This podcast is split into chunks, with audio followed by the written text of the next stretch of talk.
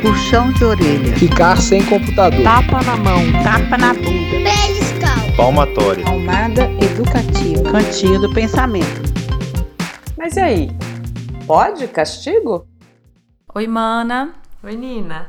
Olá, pessoal. A gente está aqui hoje no nosso segundo Pode Castigo. E a gente está muito feliz de compartilhar com vocês dicas para educação de filhos sem punições e sem recompensas. Nós duas somos educadoras parentais certificadas pela Positive Discipline Association. Vamos trazer hoje a dúvida da Regiane. Qual que é a angústia da Regiane aí? Compartilha com a gente, Mana.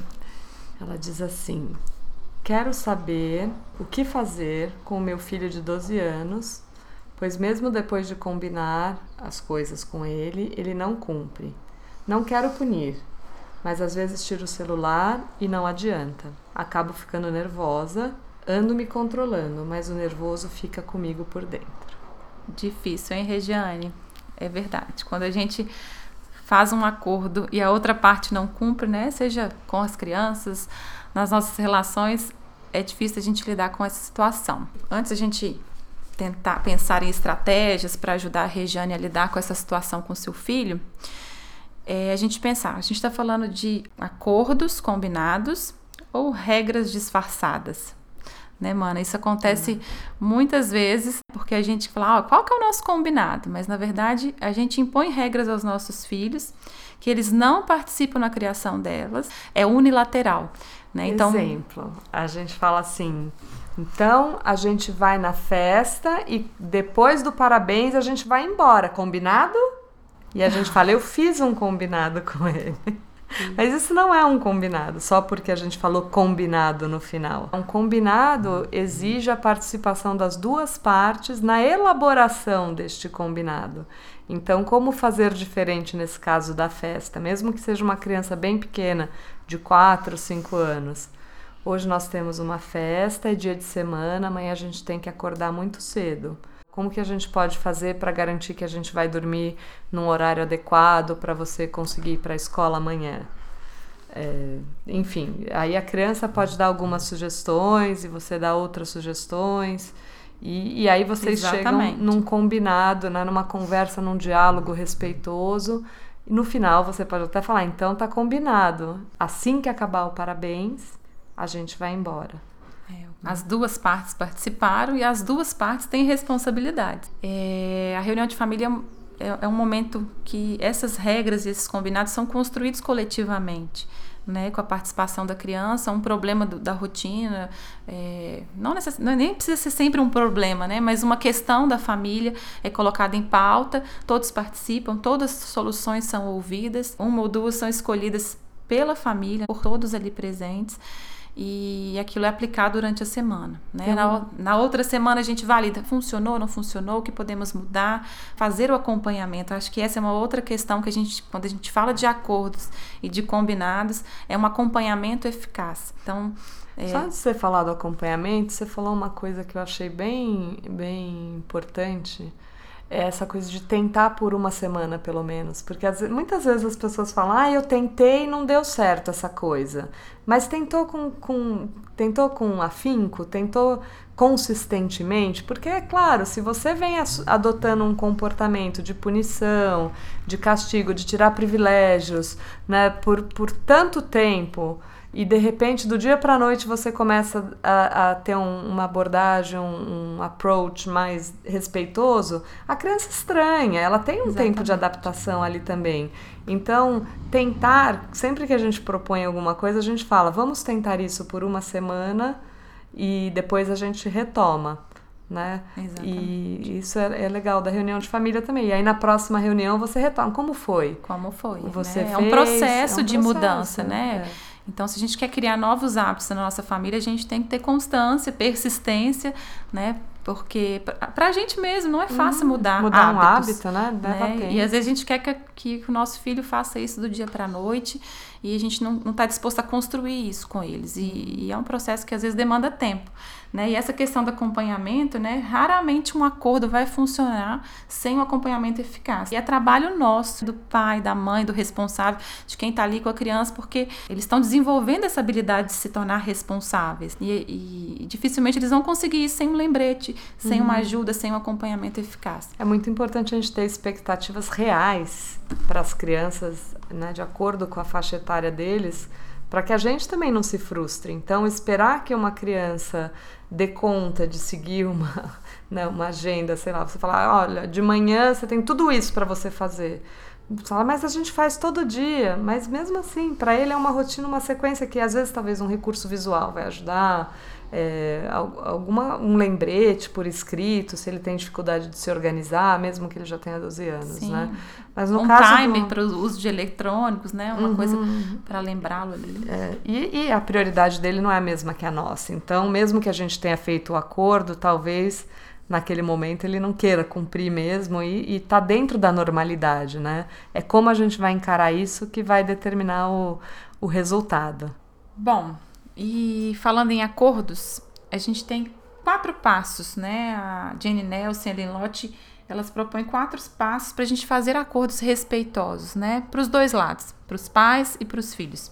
E o primeiro deles é a gente ter uma conversa franca amigável, onde todos possam expressar os sentimentos, os pensamentos sobre aquele assunto, sobre aquela questão. Eu acho que a gente tem que ter essa questão da honestidade emocional, de falar como eu me sinto, quando o filho não cumpre um acordo. Como aquilo impacta a minha rotina também, o fato dele não, não, não dar sequência, né? Exatamente. Enfim. E aí, em seguida, o segundo passo é a gente pensar em soluções juntos. Então eu posso propor algumas soluções, o meu filho propor algumas soluções, e aí juntos escolhermos aquela que atende à necessidade dos dois para a gente tentar por um tempo. Aí vem o terceiro passo, né? Exatamente. Que é combinar que é... um prazo específico. É super importante que esse prazo seja definido. Ou seja ele o prazo pelo qual nós vamos tentar colocar essa, essa esse combinado em prática ou o prazo específico em que aquilo vai acontecer. Isso tem que ser dito. Que horas Sim, isso acontece? Tem que ser claro, objetivo, Por quanto né? tempo isso acontece? Alinhar bem as expectativas para que não haja falhas, né, de comunicação. E checar a compreensão. Isso Sim. também é muito importante com a criança. Então, tá certo. Nós combinamos que você vai assistir televisão por quanto tempo depois do jantar?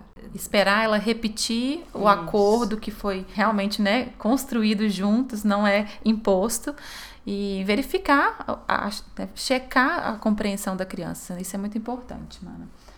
E, e outra coisa é compreender bem o seu filho, né, para saber que provavelmente ele não vai cumprir o acordo algumas vezes. Isso vai acontecer, é, já é esperado. E quando isso acontecer, né, o que a gente tem que fazer? Cumpra a sua parte do acordo e lembre ele da parte dele. E, não leve para o pessoal, porque o fato dele não estar tá cumprindo o acordo, às vezes, é natural, é parte do desenvolvimento dele, o que não quer dizer que a gente tem que deixar para lá, não é isso. Mas é, por natureza, se deixar, eles não vão cumprir mesmo, porque a prioridade dele não é a mesma que a nossa. E até que eles se sintam parte dessa família, como uma comunidade, como né, eles se sentem úteis e, e de fato elementos importantes, é, pode demorar um pouquinho. Exatamente. E, e, uma dica, uma estratégia importante que tem me ajudado muito no dia a dia é falar menos para a gente fazer esse acompanhamento eficaz dos acordos, né? Manter com comentários simples. O filho não cumpriu o que estava combinado, falou: olha, eu notei que você está um tempo a mais do que a gente combinou no celular, né? Eu notei que você não guardou é, a sua roupa no armário. Você pode fazer isso agora, por favor? Então a gente evitar o sermão, evitar a bronca, né? A crítica e ser conciso nas nossas palavras. Poxa, a gente fala, você combinou, você me prometeu, e você. Isso é tudo julgamento, né? Você sempre é, me desrespeita, a gente já vem às vezes com muitas é, pedras. Você nunca faz o que a gente combina. É. E aí, ao invés de a gente lembrá-lo né, do que precisa ser feito, a gente vem e despeja uma série de coisas que são desnecessárias e não vão ajudar né, para a gente ter essa rotina aí colaborativa que a gente deseja com os filhos. Muitas vezes, como a gente disse, os filhos não vão cumprir. Nem sempre a gente consegue cumprir todos os combinados e eles também vão falhar nessa tarefa. Agora, uma, uma coisa que a gente pode fazer, pergunta, né? Qual foi o nosso acordo? Ao invés de dar a ordem, de falar, de dar o sermão, o que nós combinamos mesmo? Joga para ele a responsabilidade. Caso ele continue resistindo, continue é, se opondo a cumprir o que foi acordado, uma outra estratégia é a comunicação não verbal. Né? A gente pode usar sinais, apontar para o relógio, apontar, enfim. Bom, e aí por fim, quando ela concordar e fizer cumprir a parte dela do acordo, mesmo que seja bufando, tá? Você falou banho, banho. Qual foi o nosso combinado? Banho. E ela desliga a TV e vai bufando. Obrigada por cumprir a sua parte do acordo. Isso foi muito importante para mim. Sim simples, direto e deixa suas expectativas claras para a próxima vez, né? Sem, enfim. Exatamente. É. E, e para fechar, né, as nossas dicas para lidar com os combinados não cumpridos, né, os acordos, Regiane. Dificilmente um combinado vai ser cumprido sem um acompanhamento eficaz. Por fim, é, é a questão de manter a dignidade e respeito no, no, lidar com isso, né? Tanto com a criança como com nós mesmos. A própria Regiane comenta no final, né? Que ela guarda esse nervoso dentro dela e que isso não é bom. Não é bom mesmo. É, a gente tem que é, botar isso para fora de uma forma respeitosa. Então, essa questão da honestidade emocional é muito importante.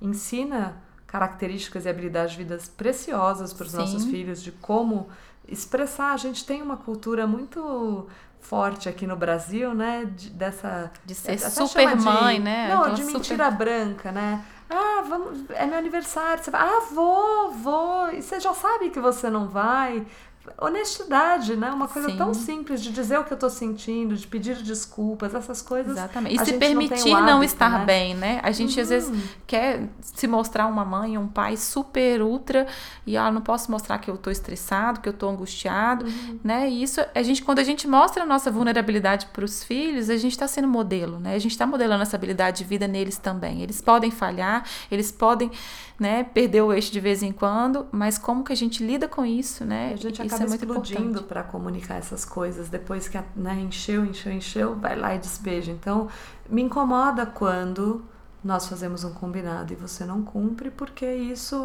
né, enfim, você dizer de uma forma serena, clara, respeitosa, num momento em que você está bem. E, é, Regiane, eu sugiro que você tenha sempre alguma atividade que te ajude a, a liberar esse estresse. O que, que você faz para o seu bem-estar?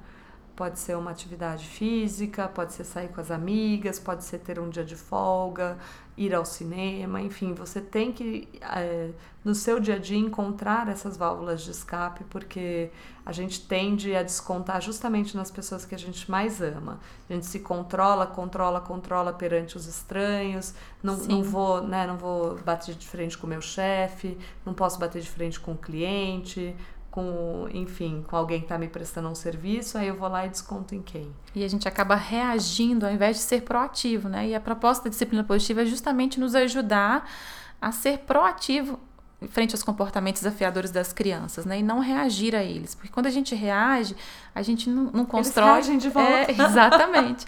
né? E a, a Regiane também comenta que ela acaba apelando né, para alguns castigos e e retirada de privilégios, e ela, ela, ela desabafa, e não funciona. Será que a gente está desenvolvendo habilidades de vida com os nossos filhos, com, né, com simples retirada de privilégio ou com alguma punição?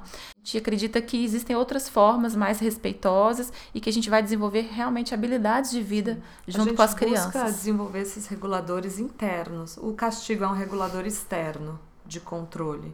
Então eu faço para não perder algo. E a gente quer que a criança faça porque ela entende que aquilo é bom para a comunidade, né? seja ela a sala de aula, a família, o, o time de, de futebol. Ele faz porque é, é, bom e não porque ele vai ganhar alguma coisa ou, ou perder alguma coisa. Então, desenvolver esses reguladores internos é a nossa a nossa missão, digamos É, assim. e continua, né? Na E- vida adulta também. E o né? castigo, no fim das contas, ele tem que sempre aumentar, né? Várias vezes as mães falam, mas eu já tirei isso, tirei aquilo, e não adianta nada, ele continua me desrespeitando, vai escalando. Vai só porque eu tô tratando só o comportamento. É, eu aí não vem tô aquela fala, eu já não sei mais o que fazer, né? Já esgotou todos os recursos e ainda não resolveu. Eu tenho que buscar Né, a então? causa. O comportamento é, é, é um sintoma. A gente tem que ir lá atrás do que está causando esse comportamento. Mas isso é assunto para um próximo podcast. E é isso aí, gente. Obrigada e até a próxima. Regiane, espero que a gente tenha te ajudado de alguma forma. E para vocês que estão ouvindo pela primeira vez, eu sou a Amanda Bosque, do Reconecta.dp. E eu sou a Marina Bagalhães, Nina.afetos Oficial. Sigam a gente no Instagram, compartilhe suas dúvidas. Vai ser um prazer a gente estar respondendo as perguntas de vocês aqui no Pod Castigo. Tchau, tchau!